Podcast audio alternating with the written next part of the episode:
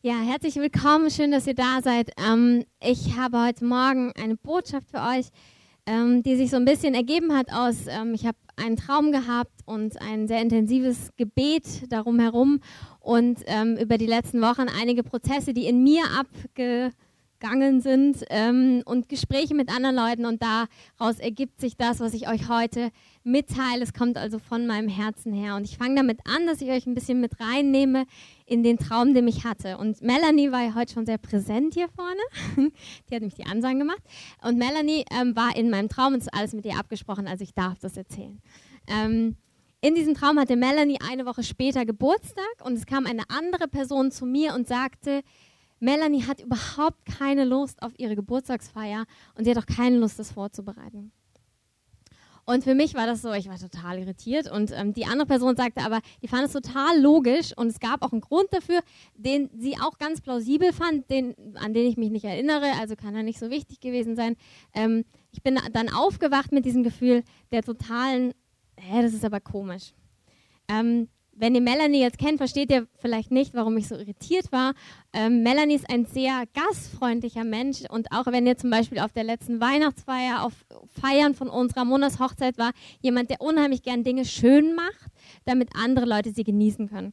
Und in mir war so dieses, ja, aber für Melanie ist es doch die absolute Berufung, ihre Geburtstagsfeier wunderschön zu machen, das zu genießen mit den Leuten drumherum. Und ähm, das war nicht so, sondern sie hatte keine Freude daran und sie wollte es eigentlich schon absagen. Und ähm, das ist heute so ein bisschen, mein Thema ist, ähm, da steht es, du musst es lieben. Und ich möchte heute darüber reden, warum wir das, was wir vielleicht lieben, trotzdem nicht lieben. Also was uns davon abhält, ähm, das, was wir, was eigentlich Teil unseres Seins ist, was Teil von dem ist, was wir gerne machen, was wir, was wir, ähm, was uns ausmacht, warum wir das nicht mögen, warum wir es vielleicht auch nicht tun, was uns davon abhält. Und ähm, dieser Satz, du musst es lieben, kommt vielleicht, er soll nicht rüberkommen als, naja, das ist der Befehl und jetzt geht's dahin, sondern es ist wirklich so ein ganz tiefes, du musst es lieben, du musst es umarmen, wer du bist. Und darüber möchte ich heute reden. Und ich hatte so zwei Stränge, wo, ähm, wo ich ähm, empfunden habe, dass es ähm, uns davon abhalten kann, in das reinzugehen, wer wir sind. Und äh, das eine ist Zweifel in diesem zeitlichen und das andere ist von der Art her, von dem, was es ist. Ich fange erstmal äh, mit dem Satz an, lasst euch eure Berufung nicht rauben.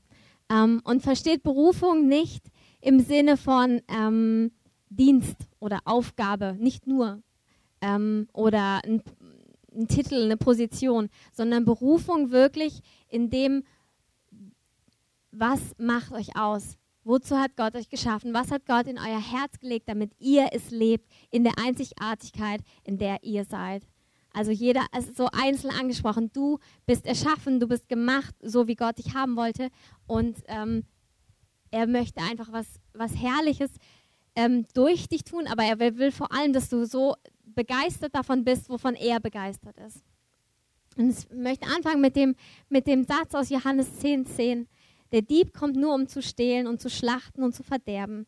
Ich, in Klammern Jesus, bin gekommen, damit sie Leben haben und es im Überfluss haben. Und ich möchte heute einfach so, das, lass uns vielleicht für manche das neu entdecken, vielleicht vielleicht als das erste Mal entdecken, aber lass uns das Leben heute nehmen, was Jesus für uns hat. Ich fange an mit dem Zeitlichen. Ich weiß nicht, wer von euch sich schon mal so gefühlt hat, beziehungsweise Zweifel daran gehabt hat, dass er zeitlich richtig im im Rahmen läuft, sag ich mal. Also es gibt so den einen Zweifel, dass man sagt, oh, ich bin nicht weit genug, eigentlich müsste ich doch viel weiter sein, eigentlich müsste ich doch am ganz anderen Ort sein und jetzt bin ich doch schon fünf Jahre Christ und da stehe ich immer noch. Und das andere ist, dass man sagt, ich bin doch noch gar nicht so weit und jetzt stehe ich schon hier, ähm, aber ich habe doch noch gar nicht genug äh, gemacht, ich habe doch noch gar nicht genug geleistet und eigentlich kann ich es doch gar nicht und ich schaffe es nicht. Und ich möchte heute euch ermutigen, ähm, es gibt eine rechte Zeit von Gott. Und das steht in, in 1. Petrus 5, Vers 6 und 7. Das lese ich euch jetzt vor. Ihr könnt es gerne mit aufschlagen. Da steht, ähm, demütigt euch nun unter die mächtige Hand Gottes, damit er euch erhöhe zur rechten Zeit, indem ihr alle eure Sorge auf ihn werft, denn er ist besorgt für euch. Und ich habe so zwei Worte mir als erstes angemarkert. Das ist zum einen er und das andere das Erhöhe.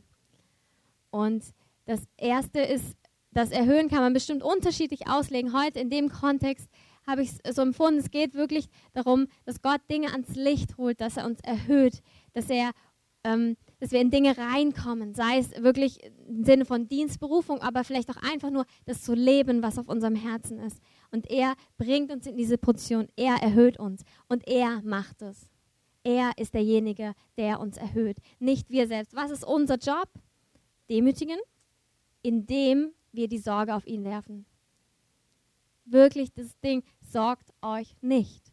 Er wird uns erhöhen. Er bringt euch an den richtigen Platz zu seiner Zeit. Und es ist wunderschön, ich liebe Worte und das hier in der Elberfelder Übersetzung heißt es zur rechten Zeit. Und im Griechischen ist das Wort Kairos. Ähm, und das beinhaltet, ich lese mal kurz die Definition vor. Ähm, Kairos beinhaltet nicht einfach die Günstigkeit eines Zeitpunktes, sondern die Notwendigkeit der vorliegenden Aufgabe zu einer bestimmten Zeit ob nun die Umstände günstig sind oder nicht. Und es gibt eigentlich keinen passenden Ausdruck dafür im Deutschen. Also es ist nur ein Wort, Kairos. Und was ihr daran seht, ist, zur rechten Zeit, es hängt nicht von den Umständen ab, sondern es ist eine Notwendigkeit. Und dann kommt es zustande. Und wer bestimmt diese Notwendigkeit? Gott. Ist es, der es definiert. Und Gott ist es, der es bestimmt und nicht die Umstände. Ähm, und da ist bestimmt ich predige heute sehr auf der Schiene, Gott hat alles in der Hand und ja, da ist ein Teil, den wir dazu tun. Ja, da ist ein Teil, wo wir Ja sagen müssen und wo wir uns ähm, entscheiden müssen. Aber ich möchte euch heute sagen, Gott ist es, der euch erhöht. Gott ist es, der die rechte Zeit kennt und Gott ist es, der euch zur rechten Zeit erhöhen wird. Es gibt noch eine Bibelstelle ähm, im Psalm 1, Vers 3. Da steht, er ist wie ein Baum, gepflanzt an Wasserbächen, der seine Frucht bringt zu seiner Zeit und dessen Laub nicht verwelkt. Alles, was er tut, gelingt ihm. Wer möchte nicht gern so ein Baum sein? und das Er ähm, kommt aus dem Vers davor. Das ist nämlich der Mann, der Lust hat am Gesetz und darüber nach sind Tag und Nacht und der nicht auf den Wegen der Spötter geht, sondern den Rat des Herrn annimmt. Und hier ist wieder das, äh, das Wort zu seiner Zeit. Zeit hier ist das Wort et. Schätze mal, es wird so ausgesprochen. Ähm, und das ist ein Zeitpunkt oder Zeitraum, der für etwas bestimmt oder von etwas geprägt ist. Zum Beispiel die Regenzeit, Erntezeit oder die Zeit, wenn Tiere gebären. Da habe ich euch ähm, da die vier Jahreszeiten mit einem Baum hingemacht als Bild. Und ähm, es ist wirklich so, dass es Zeiten im Leben gibt, es gibt einfach Zeiten, ähm, die fühlen sich manchmal wie Winter an und man sieht nichts. Und irgendwie denkst du dir, ah, ich habe schon so viel in mir gesehen, aber ich kann es nicht ausleben oder die Umstände oder was auch immer. Ähm, und dann gibt es aber auch Frühlingszeiten. Es gibt Winter, ähm, Winter hatte ich schon, Sommerzeiten. Es gibt Herbstzeiten. Und ich glaube, dass ähm, wenn ihr euch mal überlegt, ihr geht auch nicht zu einem Apfelbaum im Winter und ärgert euch darüber, dass keine Äpfel dran sind.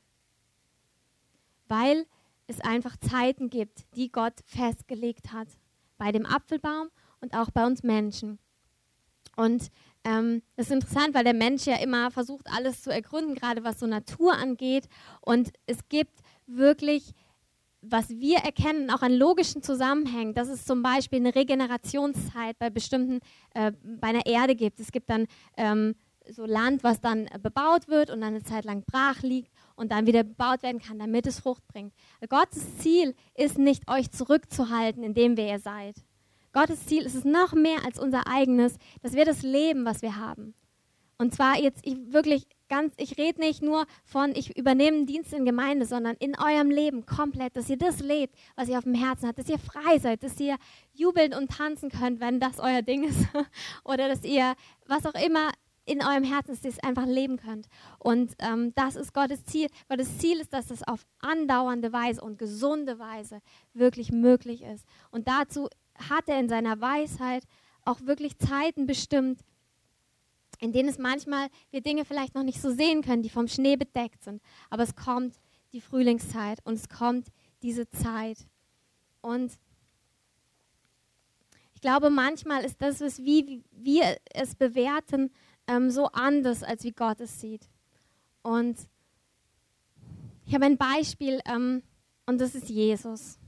Ist mein gutes Beispiel ähm, bei vielen Dingen. Ähm, und ich habe mir überlegt, ähm, stellt euch mal vor, ihr seid Gott der Vater und ihr schickt euren Sohn auf die Erde. Und dann müsste man noch denken, hey, endlich mal ein Mensch, der mir komplett gehorsam ist, der wirklich mich liebt, der eine Einheit mit mir ist, der, der alles tut, nur das tut, was ich tue, dessen, dessen Brot ähm, mein Wort ist, ist doch herrlich. Und dann 30 Jahre, nichts. Also er hat gelebt, bestimmt, und es sind gute Dinge passiert. Aber wann hat er angefangen zu dienen? Mit 30, als der Heilige Geist auf ihn kam. Und dann hat er genau drei Jahre Zeit gehabt, ungefähr. Ich meine, es gibt da ne, so Schätzungen, die unterschiedlich sind, aber ich sage jetzt mal grob, wenn ihr das mal seht, 30 Jahre lang hat er diesen, dieses Goldstück irgendwie in der Erde vergraben gehabt und dann kam er raus und hatte drei Jahre Zeit. Und ich in meinem menschlichen Denken denke mir, ja, aber hätte er doch sich sechs Jahre nehmen können, hätte er viel machen können, hätte er viel, viel mehr reisen können. Er hätte auch die Jünger, die ja nachher die ganze Erde für ihn äh, erobern sollen, viel besser trainieren und ausbilden, was er denen an Input hätte mitgeben können. Das wäre doch viel besser gewesen. Aber Gott sagt nein. Es gibt eine rechte Zeit. Und Jesus wusste das. Jesus hat zum Beispiel, ähm, hat er zum Teil zu, einmal zu seiner Mutter, einmal zu seinen Brüdern, hat er gesagt, nein, es ist noch nicht die Zeit, dass ich offenbar werde. Jesus wusste, es gibt eine Zeit und ich glaube auch nicht, dass Jesus Stress damit hatte, dass er dachte, uhu, also vielleicht hat er sich gefreut drauf, bestimmt, aber er hat bestimmt nicht mit 29 gedacht, naja, sollte ich eigentlich schon im Dienst sein? Hätte ich nicht eigentlich schon? Naja, vielleicht hätte ich ja schon mal ein kleines Wunder, na gut, der Heilige Geist wäre noch nicht da, aber ist irgendwas falsch mit mir, dass der Heilige Geist jetzt noch nicht gekommen ist? Und ich glaube, das, das sind ganz normale Fragen und die hat jeder mal, aber ähm, ich glaube auch, dass Gott uns heute so einen Frieden geben will mit dem Punkt, an dem wir stehen und dass wir wissen, Gott ist es, der die rechte Zeit hat. Und dann gibt es eine Geschichte, die heißt Die Schnecke oh, und der Mistkäfer natürlich. Der Mistkäfer. Hm? Ähm, die möchte ich euch vorlesen. Also, die Geschichte von der Schnecke und der Mist dem. Ah, die Geschichte von dem. Ja, das stimmt. Okay, es war einmal eine Schnecke, die ganz gemütlich durch die Natur kroch. Wir merken uns, gemütlich. Bis sie an einem Kirschbaum ankam und diesen wollte sie hinaufklettern. Die Schnecke, und ich will jetzt nicht sagen, dass wir alle lahm wie eine Schnecke sind, manchmal sind wir es bestimmt, aber manchmal auch nicht, sondern aber die Schnecke hatte ihr Tempo. Sie war gemütlich unterwegs und sie hatte ein Ziel, sie wollte den Kirschbaum hoch. Schon mal gut. Ist gut, wenn wir Ziele haben und diese anstreben. So, während die Schnecke begann, Millimeter für Millimeter an diesem Baum hochzukriechen, hörte sie von oben eine Stimme, die rief: Hey, du lahme Schnecke, nimmst du dir da nicht ein bisschen viel vor? Wer hoch hinaus möchte, der fällt meist tief. Lass es sein, du bist nur eine Schnecke, das schaffst du nie. Und diese Worte kennen wir bestimmt alle. Wir fangen an, wir kriechen so langsam durch die Gegend, unserem Ziel entgegen und dann kommen diese Stimmen, die sagen, pff, kommst doch nie an, bist doch nur eine Schnecke oder bist doch nur äh, ein kleines Mädchen oder bist doch nur was auch immer für Sätze dann kommen. Ähm, die Schnecke erkannte hoch im, oben im Baum einen Mistkäfer sitzen, der mit aller Kraft versuchte, die Schnecke von ihrem Vorhaben abzubringen. Die Schnecke aber war fest entschlossen, ihr Ziel zu erreichen und antwortete, Du kannst sagen, was du willst. Ich schaffe das, ich erreiche mein Ziel, ganz gleich, wie schwer es auch wird. Ist ja schon mal toll. Hat also ziemlich Biss, die Schnecke. Der Mistkäfer. Niemals gib auf. Du bist, du bist zu schwach, das kannst du nie. Warum machst du dir das Leben so schwer? Finde dich damit ab, dass du für solche Aktionen einfach nicht geschaffen bist. Und das ist, glaube ich, auch eine Lüge, wenn wir das Gefühl haben, es dauert zu lang, dann kommt so der, die Idee, naja, vielleicht ist es nicht das Richtige. Und dann kommen so Sätze, die sagen, naja, vielleicht ist es nicht das richtige Ziel und ich bin einfach nicht die richtige Person dafür, vielleicht müsste jemand anders gewählt werden. Und ich möchte euch heute ermutigen, wenn ihr das Gefühl habt, es geht zu langsam oder wenn ihr das Gefühl habt, es geht zu schnell und ihr kommt damit, denkt euch, wow, jetzt bin ich hier drin und ich habe es doch gar nicht. dann muss das nicht das falsche Ziel sein, sondern es ist einfach eine Zeit, wo man durchhält. Und dann sagt die Schnecke, also zu dem Käfer sehr vorbildlich, merkst du eigentlich nicht, dass du nur Blödsinn redest? Wie du siehst, beeindruckt mich dein Geschwätz in keinster Weise. Also lass mich in Ruhe, du kannst mich nicht davon abhalten, durchzuhalten. Der Mistkäfer überlegt dann, wie er sie doch davon abkriegen könnte und hat dann eine tolle Idee. Und zwar sagt er zu Schnecke, hey, was bringt dir denn all die Anstrengung? Hast du nicht geschnallt, dass noch nicht einmal Kirschen am Baum sind? Und dann sagt die Schnecke, du hast recht, im Moment sind keine Kirschen am Baum, doch bis ich oben angekommen bin, sind wieder welche da. Und das ist so schön, da können wir, glaube ich, auch drüber lachen, das ist wunderbar. Ähm und das ist so, so eine Leichtigkeit, die uns Gott heute Morgen geben möchte. Wirklich dieses, hey, ich habe mein Ziel, ich habe mein Tempo. Und jetzt mal im Gegensatz zu der Schnecke ähm, haben wir Jesus. Also die Schnecke war ja selbst, ich schaffe das und es ist mein Werk und ist, ich, ich kriege das hin. Und wir haben Jesus und wir können sagen, hey, ich habe das Ziel, das empfinde ich in meinem Herzen, ich glaube, das bin ich, das macht mich aus, das will ich mal leben. Und ich sehe das und Gott ist es, der mich reinbringt. Und ich kann ganz entspannt sein. Und Amen. und das ist so wirklich dieses Grundgefühl, was ich euch heute Morgen vermitteln will, ist Versöhnung und Frieden. Und ich möchte noch eins sagen, wie Gott euch heute Morgen sieht. Ähm, Gott liebt euch und mich. Und ähm, die Liebe ist die Agape-Liebe. Also es gibt in der Bibel verschiedene Worte für Liebe und das, die Liebe Gottes zu den Menschen und auch wieder zurück, weil wir die Liebe empfangen haben, können wir auch so lieben, ähm, ist die Agape-Liebe. Und das Wunderschöne ist, dass Agape ist also ein, ähm, das Verb ist Agapan. Und das ist ein vom Subjekt ausgehendes freies Tun, sich freuen an etwas und zufrieden sein mit. genau, schön. und so sieht Gott euch heute Morgen. Gott freut sich über dich und Gott ist zufrieden mit dir. Oh, lass das mal aus der Zunge zergehen. Gott ist zufrieden mit dir. Und in Frieden ist so drin, Frieden haben. Gott hat Frieden mit dir geschlossen, nämlich indem er seinen Sohn gegeben hat. Und er hat Frieden mit dir. Er ist zufrieden mit dir. Egal an welchem Punkt du gerade stehst, egal wie viel extra Runden du gegangen bist, egal ähm, wo du hergekommen bist, wo du hingehst, Gott ist zufrieden mit dir heute Morgen, weil er Frieden mit dir geschlossen hat durch seinen Sohn. Und ich glaube, das, lass uns das empfangen von Gott und dann auch wirklich mit uns selbst so eine Zufriedenheit finden, in dem Zeitpunkt, wo wir stehen und in dem, wer wir sind. Und dann will ich zum zweiten Aspekt kommen, das ist das, wer wir sind. Und ähm, ich habe schon gesagt, es ähm, geht wirklich um das Herz, also um, um Gaben, um, um Stärken, um Schwächen, um ähm, was man liebt, was man nicht mag, den Berufung, den Dienst, den Charakter, alles, was Gott in dich reingelegt hat und was er will, dass du diese Welt damit bereicherst. Und ich möchte heute Morgen, ähm, habe einen Schwerpunkt, und zwar möchte ich gerne über verborgene Dinge reden. Ähm, und das sind die, die man nicht sieht, die verborgen sind, ähm, die nicht unbedingt anerkannt werden. Wo, und das kann ganz unterschiedlich aussehen. Also es muss gar nicht mal sein, dass man es jetzt mit den Augen nicht sieht. Es gibt einfach auch Dinge, die wir selbst, wo wir so ein Wertesystem in uns haben, was jetzt toll ist und was nicht toll ist. Und manchmal sehen wir Dinge in uns nicht, weil ähm, die verborgen sind, weil, weil die einfach nicht in unserem Wertesystem toll sind und deshalb erkennen wir sie nicht an. Und ähm, Jesus spricht über verborgene Dinge in Matthäus 6. Ähm, und da geht es um Fasten, Beten und um Geben. In Klammern, also ist ein weiterer Begriff mit Barmherzigkeit üben mit drin. Und Jesus spricht darüber. Ähm, er spricht damals ähm, zu den Juden und sagt, ähm, wenn ihr diese drei Dinge tut, also ich fasse das jetzt mal grob zusammen, dann macht es nicht so, wie es bisher gemacht hat, sondern macht es im Verborgenen. Zum Beispiel, ich nehme mal ähm, das Beispiel Fasten, da sagt er halt, hey, wenn ihr fastet, dann soll man das nicht sehen, weil ihr macht es ja nicht für die Anerkennung der Leute, weil sie damals haben sie halt dann Asche auf ihr Haupt und haben sich nicht, äh, nicht mehr eingesalbt und man sah also, der hat mürrisch geguckt, das war der, der gefastet hat.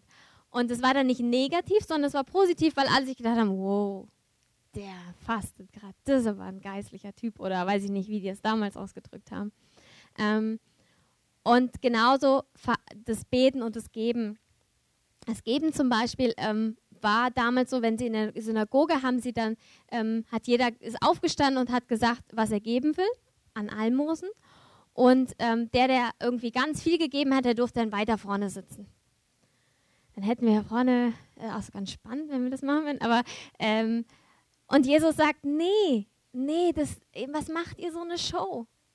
Was macht ihr das für Leute? Was macht ihr das für Anerkennung?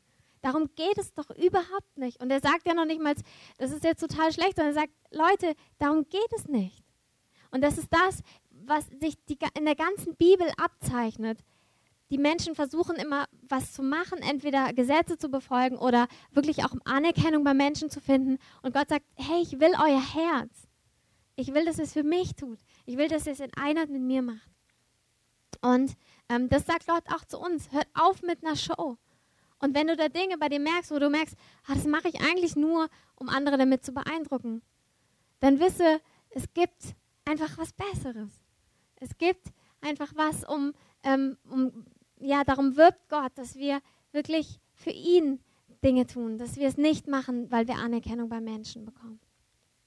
Und ähm, hier ist Fastenbeten geben, vielleicht betrifft uns es nicht, aber wir haben vielleicht andere ähm, Dinge in der heutigen Zeit, auch in der Gemeindewelt, von Dingen, die anerkannter sind und andere weniger anerkannt sind. Und das, das Schlimme dabei ist wirklich, dass wir ähm, vielleicht verpassen, Dinge zu ehren, weil sie nicht in unser Wertsystem passen, weil sie nicht so anerkannt sind, weil es halt nicht der ähm, super Lobpreiser hier vorne ist, sondern der, äh, der draußen gebetet hat vor dem Gottesdienst, weil wir es nicht sehen, weil wir es nicht fassen können oder weil wir es nicht, weil wir es anders bewerten, als Gott es tut.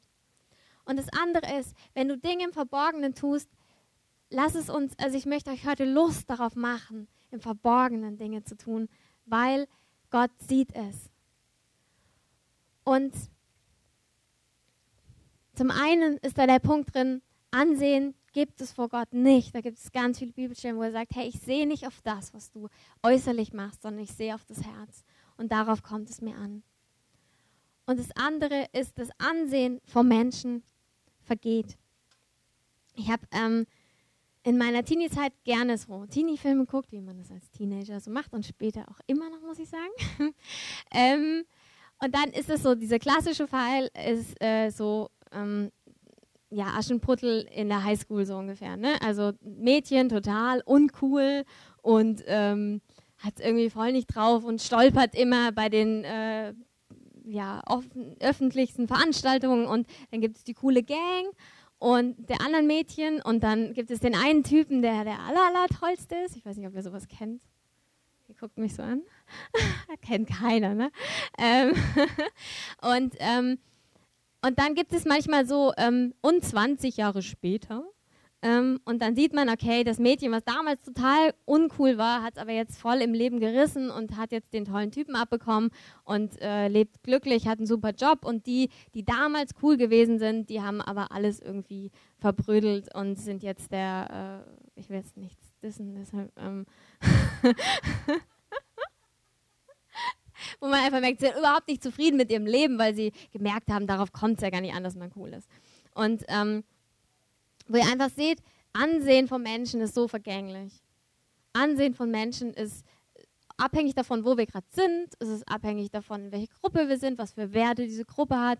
Es ist abhängig davon, ähm, ähm, wie wir uns da, äh, wie wir reinpassen oder auch nicht reinpassen, wie wir uns verstellen oder auch nicht verstellen. Und ähm, Ansehen von Menschen vergeht und Ansehen von Menschen macht uns nicht glücklich. Vielleicht eine Zeit lang, vielleicht ist es mal kurz so ein, hm, es ist ja schön aber es ist nichts, worauf wir unser Glück bauen können. Und, ähm, und Jesus sagt in diesem, diesem Gleichnis, beziehungsweise in diesem, wo er über das Fasten, Beten und Geben spricht, da sagt er nicht nur, sucht es nicht bei Menschen, weil dann habt ihr euren Lohn schon bekommen, sondern er sagt auch, es gibt einen Lohn im Himmel, den ihr anstreben dürft. Also es ist nicht falsch, einen Lohn im Himmel anzustreben. Ich möchte mit euch ähm, den, die Kolosserstelle lesen. Vielleicht könnt ihr die mal kurz mit aufschlagen, wenn ihr eine Bibel mit habt.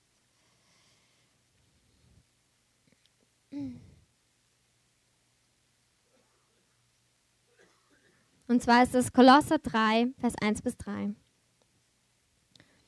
Und da steht, wenn ihr nun mit dem Christus auferweckt worden seid, so sucht, was droben ist, wo der Christus ist, sitzend zur Rechten Gottes.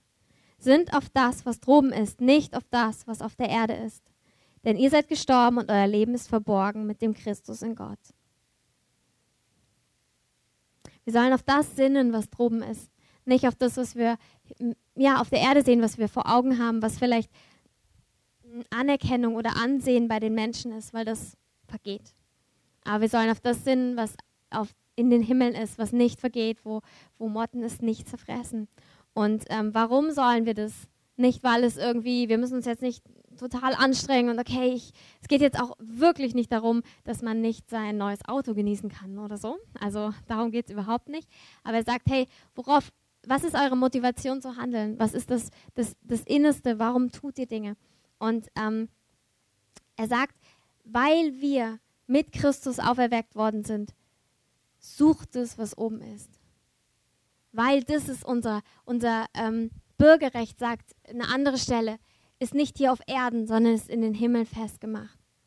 Das ist das, wozu wir berufen sind und das ist das, wo, ja, wozu wir gemacht sind. Wir sind neue Kreatur und das ist unser, das ist unsere Zielrichtung, das ist unser, unser, ich sage jetzt mal normales Blickfeld so. Und es ist einfach manchmal gut, nochmal zu hören, hey, das ist es ja, stimmt. Und das ist auch das, was Gott in unseren Herzen angelegt hat. Ähm, bei all dem, das Herz ist wirklich das Entscheidendste. Gott schaut nicht auf äußerliche Dinge, sondern Gott schaut auf das Herz. Matthäus 6, Vers 21 steht, wo dein, Her nee, wo dein Schatz ist, wird auch dein Herz sein. Das heißt, lass uns die Dinge achten, die im Himmel sind. Lass uns die Werte, die Gott hat, was wichtig, was gut, was, was wertvoll ist, lass uns das nehmen, damit da unser Herz verwurzelt ist.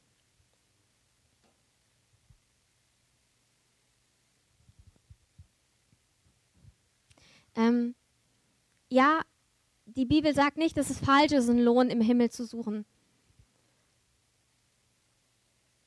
Und ich glaube, ähm, das, was, was bei Matthäus 6 schon rausgekommen ist, das Allerwichtigste, das Aller, ich sag mal, das Höchste, ist wirklich das aus Liebe zu machen, was wir tun.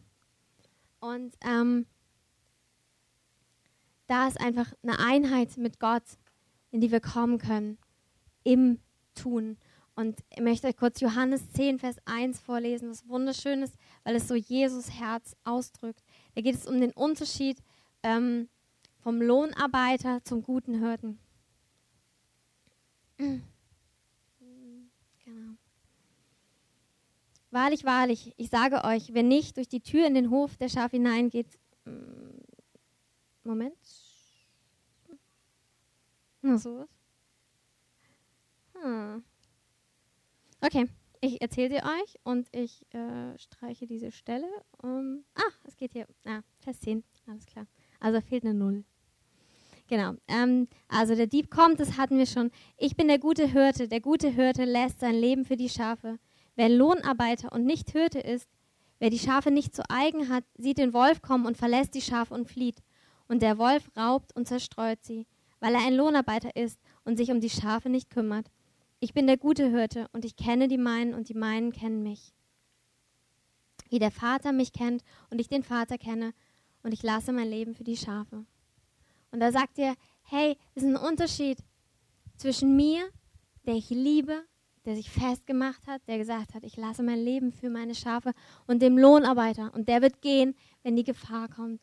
Und genauso, glaube ich, möchte uns Gott reinrufen in diesen Dienst, dass er sagt, hey, lasst ich möchte, dass ihr seid wie ich. Wir sollen Jesus nacheifern. Und Jesus ist der, der aus Liebe handelt. Jesus ist der, der sich festgemacht hat. Jesus ist der, der ähm, nicht geht, wenn der Wolf kommt. Das können wir als Verheißung für uns selbst nehmen, dass wir wissen, ja, er ist es, der bei mir steht. Er ist es, der sich aus Liebe hingegeben hat. Und das andere ist wirklich, wenn wir ihm nacheifern darin und uns diese Liebe von ihm schenken lassen. Und es, wir können es ja nicht machen. Wir können es nicht sagen, okay, ich will jetzt der gute Hirte sein und nicht der Lohnarbeiter, sondern äh, wir können es ihm sagen, aber er muss es in unserem Herzen bewirken. Aber wenn wir das annehmen, seine Liebe für uns, dann macht er uns fähig, so auch zu lieben. Und dann können wir in Einheit mit ihm, können wir Dinge vollbringen, nicht, weil wir auf Menschen schauen, nicht, weil wir denken, das ist cool, das zu machen oder das, ist, das bringt mir Ansehen, das ist der hippe Dienst in der Gemeinde oder das ist äh, die Sache, die ich jetzt in der Welt reisen muss, sondern weil wir mit ihm in Einheit gehen und weil wir in Liebe Dinge tun. Ich hatte, ähm, habe euch ja am Anfang von dem Traum erzählt. Ich bin dann aufgewacht und hatte ein Lied im Kopf, also eine, eine Verszeile. Und die geht so. Ich habe überlegt, ob ich sie singe. hm, müsste mich selber finden. Ah, ich mache es. Okay. Ähm, und zwar geht es so: Offerings of love are different in their sight. Offerings of love are different in their sight. And this banner over me is love, love, love. And this banner over me is love. Nein, das, das sollte es jetzt nicht motivieren. Ähm, aber danke trotzdem. Ähm, und das hat Gott so mir gesagt, so hey, Offerings of love are different in their sight. Es geht darum, dass wir Dinge aus Liebe tun. Es geht darum, uns auszustrecken, in der Einheit mit Jesus Dinge zu tun, in Liebe. Und es geht nicht darum, was man sieht. Es geht nicht darum, was man sieht. Und es geht nicht darum, ob es von anderen gesehen wird oder nicht. Und ich möchte euch heute wirklich Mut machen. Liebesgaben zu Gott hin haben Wert. Egal, wie sie aussehen. Egal, ob es äh, sich geistlich anfühlt oder nicht. Ob's, noch nicht mal, ob es sich gut anfühlt oder nicht. Aber Gott will, dass es sich gut anfühlt und es wird sich gut anfühlen. Aber ähm, sie sind nicht von ihrem Aussehen abhängig. Sie sind nicht irgendwie ähm, zu bewerten im Sinne von, naja, also ähm, das Oberste ist ja dann, ähm, keine Ahnung, die Gottesdienstleitung, dann kommt die Predigt, dann kommt der Lobpreis, dann kommt der Beter, der, vielleicht der Kaffeedienst ganz hinten. So, so denkt Gott nicht. So denkt Gott nicht. genau. War jetzt, ja. Ähm, so denkt Gott nicht. Gott sieht unser Herz. Und Gott sieht einfach das, was in unserem Herzen ist. Es können ganz kleine Dinge sein, die für dich totale Überwindung sind. Und jemand anders würde sagen, ach, das ist doch nix. Vielleicht ist es, dass ich morgens mal jemand die Hand schüttle. Und Gott sagt, gut gemacht, super, du hast, es du hast es gemacht, du hast dich überwunden, das ist wunderbar, das ist wertgeschätzt in meinen Augen, auch wenn es vielleicht nur einer gesehen hat, den du die Hand geschüttelt hast.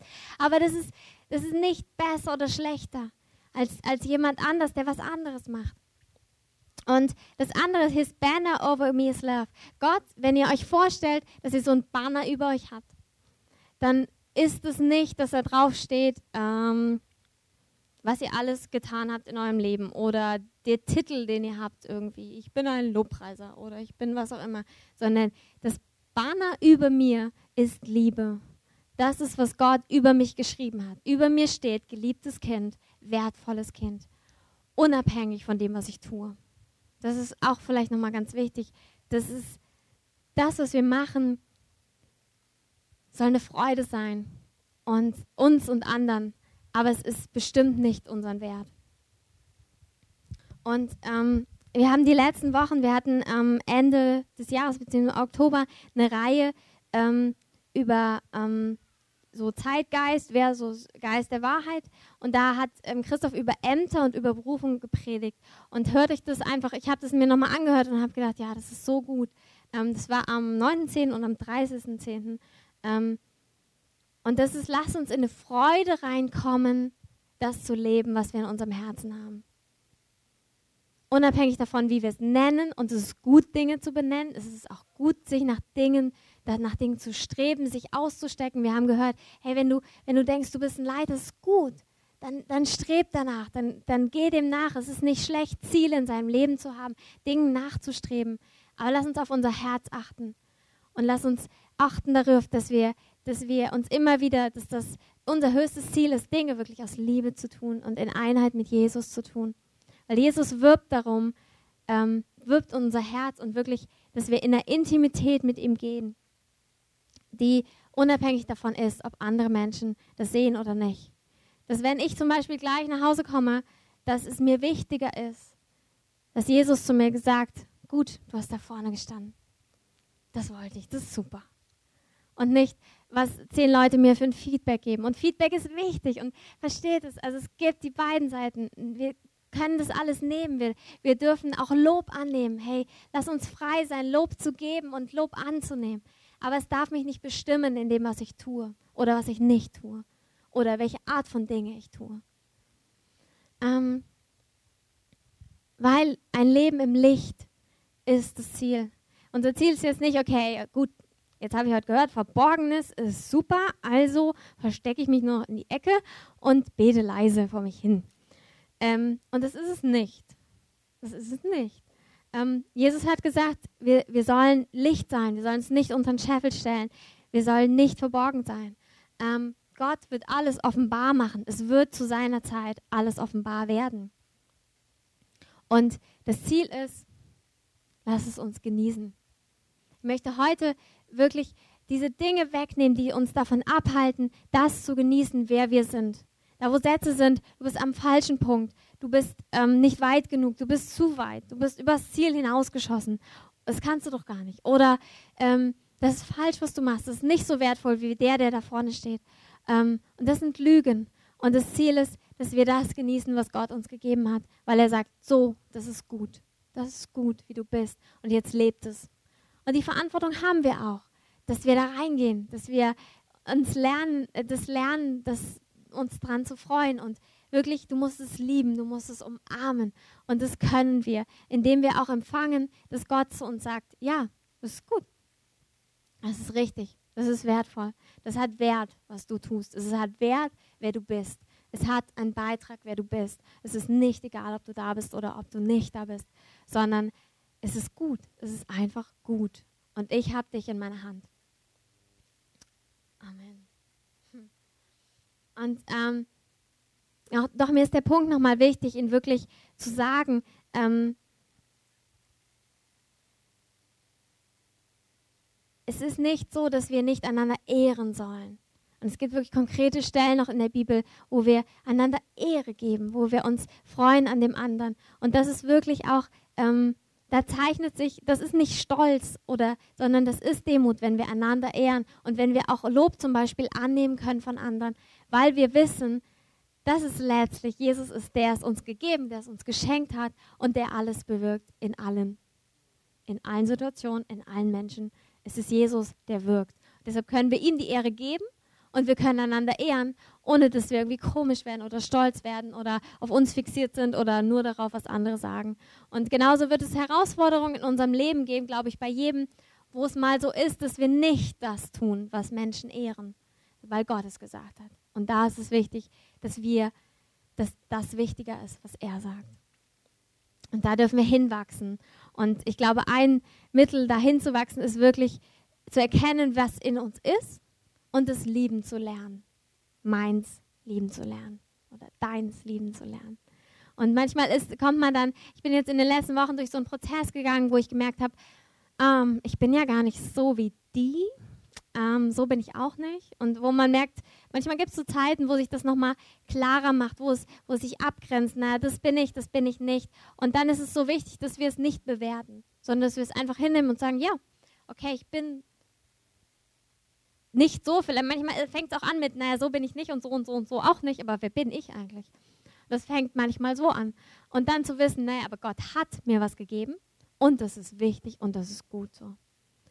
Und ähm, genau. Ich finde es schön, wenn wir ähm, Musik einspielen und ähm,